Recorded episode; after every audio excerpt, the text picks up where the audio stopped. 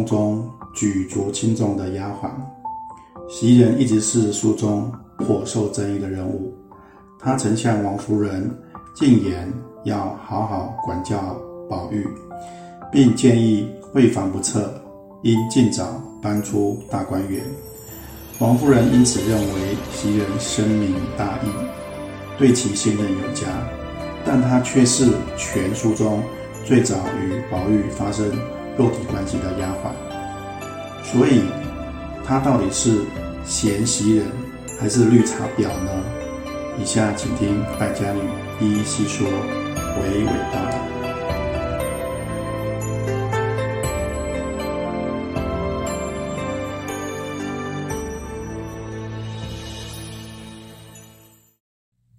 大家好，我是败家女，欢迎收听我的节目。花袭人本名花珍珠，原本是贾母的婢女，因她心地良善。而且尽忠职守，贾母爱孙心切，特意将袭人拨到宝玉的房里伺候。她是贾宝玉出仕云雨情的对象，虽然未有正式名分，但王夫人许她领姨娘的月钱，说她办事稳妥，性格纯良，就等于默认了他在贾家的地位。原文说，宝玉是取陆游的诗句“花气袭人知奏暖，却身穿竹是清情”之意，将花珍珠改名为花袭人。这首诗主要是描写诗人隐居山林的悠然生活。当花香扑鼻，喜鹊的叫声穿透竹林。便能感受到春天和暖晴朗的气息。但袭人的名字其实还有一个更重要的出处，那就是初唐卢照邻的《长安古意》。这首诗总共五百二十八个字，我们只说最后几句：“昔时金阶白玉堂，及今唯见青松在。”急急寥寥杨子居，年年岁岁一床书。独有南山桂花发，飞来飞去袭人居。金阶白玉堂就是贾不假，白玉为堂金作马的贾家，意思是贾家昔日的豪华府邸，今日只见几棵青松，就像汉代杨雄的故居。岁岁年年，剩下寂寥冷清的宅院和藏书，只有南山的桂花开了，飞来飞去，打在人的衣领上。第二十八回，写蒋玉菡拿起一朵木樨来，念道：“花气袭人之昼暖。”在这里。《红楼梦》的作者故意将有突然意思的“骤”字改为白昼的“昼”，并非笔误，而是暗示袭人只有在白天，也就是在人看得到的时候，才是温暖贤良的。木樨是桂花的别名，袭人曾伺候过贾母，也伺候过史湘云。后来又伺候贾宝玉，最后嫁给了蒋玉菡，就好像桂花飞来飞去，停在不同人的衣领上一样，正好呼应了“独有南山桂花发，飞来飞去袭人居”这两句。袭人的判词是：“往自温柔和顺。”空云似桂如兰，堪羡幽灵有福。谁知公子无缘。画上是一簇鲜花，一床破席。意思是说，袭人行事温柔和顺，她有慈母般的无微不至，也有妻子般的温柔娴熟。只要和袭人相处。都能感受到它似桂如兰的芬芳。往字、空云都有可惜的意思，可惜公子宝玉无缘消受，只能羡慕幽灵的福气。幽灵指的是奇观蒋玉菡，袭人最后嫁给了蒋玉菡，与宝玉无缘。第二十八回，在冯子英的家里，贾宝玉认识了蒋玉菡，两人互有好感。蒋玉菡便将北静王所赠从建香国进贡的一条大红鞋点汗金子送给宝玉，宝玉则回赠了袭人亲手绣制的松花汗金子给蒋玉菡。然后宝玉回到怡红院，又把这条大红鞋点汗金子系到了袭人的腰上，这是一个很明显的伏笔。一簇鲜花象征美丽的花袭人，破袭的破意味着不完美，袭和袭人的袭，戏子的戏都谐音，破袭应该是预示袭人嫁给戏子后，生活并不完美。《红楼梦》第三十回写贾宝玉从王夫人那里回来，敲了半天都没人应门。一肚子没好气，结果袭人隔着门缝一瞧是宝玉，连忙开门。宝玉没看清楚是谁，便一脚踢在袭人的肋骨上。袭人哎呦叫了一声。晚上睡前，袭人咳嗽两声，吐了一口鲜血在地。袭人一看，心冷了半截，想着往日常听人说。少年吐血，年月不保，纵然命长，终是废人了。第七十七回，晴雯等人被撵走后，再次提到了袭人的这个病症。原文说：“且有吐血旧症虽愈，然每因劳碌风寒所感，及寿中带血。”故近来夜间总不与宝玉同房。我猜想，宝玉那无心的一脚，给袭人落下了病根，并影响了袭人以后的婚姻生活。第六十三回，寿怡红全方开夜宴，袭人抽到的花签是桃花，题词是《武陵别景》。题诗是宋朝谢芳的《桃红又是一年春》，原诗是“寻得桃源好避情，桃红又见一年春。花飞莫遣随流水，怕有渔郎来问津。”武陵就是陶渊明《桃花源记》中的避世仙境。袭人在如逢秦末乱世的贾家败落时。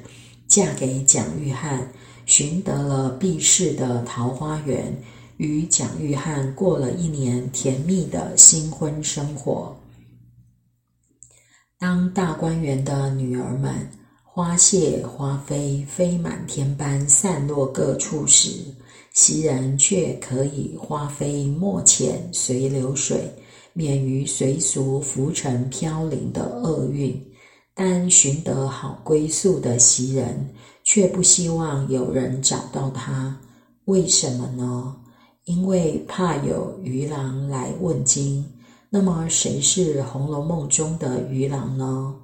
第四十五回，黛玉因为贾宝玉穿了北静王送的一套蓑衣，调侃他是哪里来的渔翁，可见渔郎正是贾宝玉。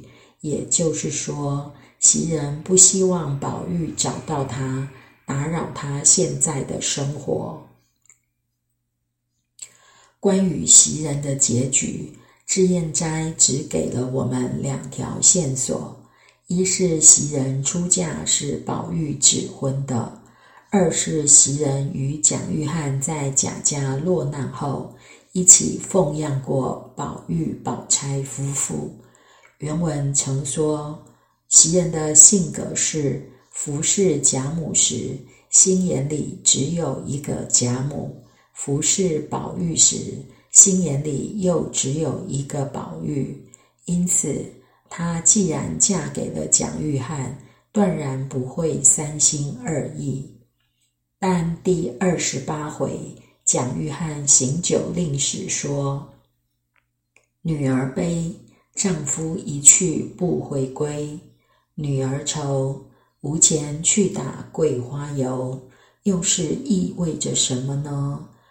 癸酉本给的答案是：蒋玉菡另结新欢，一去不回，袭人落得和宝钗一样孤苦终老的结局。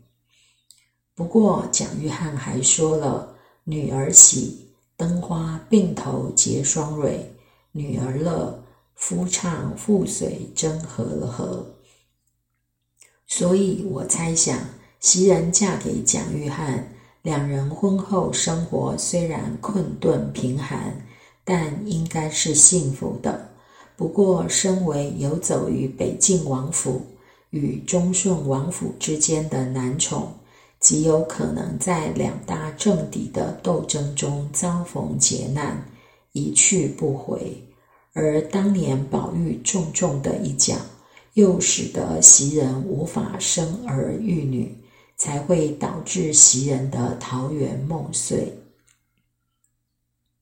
第三十四回，贾政听说宝玉与忠顺王府唱小旦的奇观蒋玉菡交好，又调戏金钏儿，导致金钏儿投井自尽，再加上贾环的添油加醋、煽风点火，气得贾政以流荡幽灵戏子。引入母亲婢女的罪名，把宝玉暴打一顿，打得皮开肉绽、鲜血淋漓。袭人如同惊弓之鸟，惶恐不已。于是有了王夫人与袭人的一次深谈。袭人说：“宝玉挨打，大家都很心疼，作为他的下人，也很没脸。”然而，斗胆说一句，宝玉确实很该打，很欠一顿收拾。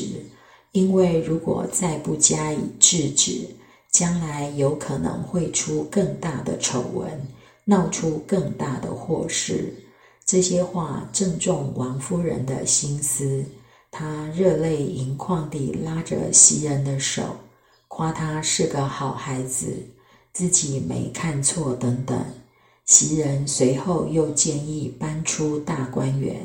她说：“如今二爷也大了，里头姑娘们也多，况且林姑娘、宝姑娘又是两姨姑表姐妹，虽说是姐妹们，到底是男女之分，日夜一处起坐不方便，由不得叫人悬心，便是外人看着也不像。”怎么个变法？以后竟还叫二爷搬出园外来住就好了。一番话令王夫人感动不已，认为袭人深明大义，不仅赏了他两碗菜，加了工资，还从此默认他是宝玉准姨娘的身份。两百年来。这段对话被许多读者形容为告密的行为，引起许多红迷们对袭人的鄙夷和唾弃。可是我却觉得他并非故意向贾府高层邀宠讨好，而是小小年纪就被卖到贾府的他，早就被灌输主仆尊卑的封建礼教与规范。他的立场，身为宝玉的贴身丫鬟，便不能眼睁睁看着宝玉被天真的叛逆所吞噬。袭人只是单纯地想保全宝玉的名声而已。只是他万万没有想到，这一番话会惹来王夫人抄检大观园。更没有想到晴雯会因此而死，方官和四儿会因此被逐，袭人成了大观园的告密者，百口莫辩，连宝玉都怀疑他。宝玉问袭人：“怎么咱们私底下说笑玩闹的话，太太都知道了？怎么太太别人的毛病都挑了，就单不挑你？还有秋纹麝月，在我看来。”这些都只是顺从隐忍的奴性表现而已，并不觉得他有存心要害人。袭人一向行事低调，宁愿自己受劳、受累、受委屈，也不愿沾惹事端。在别人的眼中，他攀上高枝，麻雀变凤凰。但总是觉得他隐隐约约透露着些许生存的无奈，例如晴雯对他的明讥暗讽、冷言冷语。自古以来，就是你一个人会服侍也的，我们原没服侍过，因为你服侍的好，昨个才挨了窝心脚，连个姑娘都还没挣上去呢。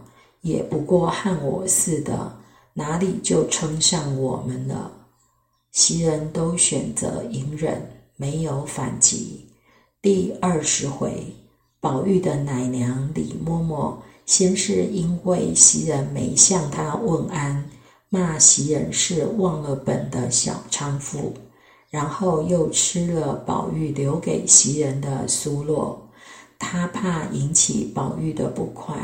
也没有告状，还以自己比较喜欢吃栗子为借口，大事化小。反观前文思善事件，就能明白为何作者称他为贤妻人了。宝玉出生时，因为抓周抓了脂粉钗环的缘故，贾政对他一直很严厉。但是贾母和王夫人却对他千娇百宠，当作命根子一般。他是在一种深切浓重的母性关怀下长大的。从精神分析学的角度来看，产生恋母情结的可能性很大。而袭人比宝玉大两岁，性格又温柔和顺。像母亲多过像情人，最重要的是，宝玉的饮食起居一直都是由袭人来照顾。这种无微不至的关怀，自然会使宝玉对袭人产生一种依恋感。再加上袭人是他生命中第一次性经验的对象，第六回。贾宝玉神游太虚幻境，在梦中与警幻仙子学习了男欢女爱之术。此事被袭人发现后，回到荣国府，两个人趁着无人之际，也依警幻之训，翻云覆雨了一番。书中虽写到幸喜无人撞见，但事实上。很多人都知道这件事，宝玉房里的媚人凭空被消失，很有可能就是目睹了这件事。而晴雯也当面亮过话，说两人偷偷摸摸做了那事。第十九回，宝玉看见明烟按着一个女孩子，也干起了那警幻所训之事。他马上想到要去袭人家看袭人，显然是受了刺激，潜意识里唤起了对袭人的性冲动。可见宝玉与袭人之间的关系应该是经常性的。袭人在与宝玉抽偷尝禁果之后，对宝玉的感情也开始变得复杂。与宝玉的肌肤之亲，除了唤醒他肉体的欲望之外，也唤醒了他的占有欲。从此，他对宝玉的关怀更加无微不至。袭人想用一个女人的柔情蜜意来征服宝玉的情感，拴住他的心，但他却走不进宝玉的精神深处，触不到他的灵魂，以至于他们在肉体上离得越近，精神上反而离得越远。第三十二回，宝玉在桥上对黛玉说了一句“你放心”之后，黛玉害羞地跑走了。剩下宝玉一个人站在桥上，还傻乎乎地向黛玉告白：“好妹妹，为了你，我也是落得这一身的病。”这番话全被来找宝玉的袭人听见了，他马上出现一个念头：坏了，出大事了，要闯祸了。袭人总是生活在担心出事的忐忑之间，一旦风波骤起，害怕宝玉受伤，自己难以自处。袭人的表现是母性的，她含辛茹苦，全心全意的奉献，对宝玉倾其所有，无所保留。同时，袭人又是自私而强势的，她和宝玉朝夕相处，染指宝玉所有的私人领域，包含他的肉体和他的一切爱恨情仇。宝玉则以为自己是了解袭人的，他的贤惠顺从、忍辱负重，一切都是理所当然，但是。他却不懂袭人的底线，袭人所尊奉的行为规范和薛宝钗是一致的。他苦口婆心，不时规劝宝玉读书上进。他向王夫人提出貌似正确，却几乎摧毁宝玉、扼杀姐妹的警告。他听任宝玉的安排，下嫁蒋玉菡。都是往自温柔和顺、空云似桂如兰的奴性表现。下一集我们要说平生遭际石堪山的乡邻，欢迎有兴趣的朋友订阅继续收听。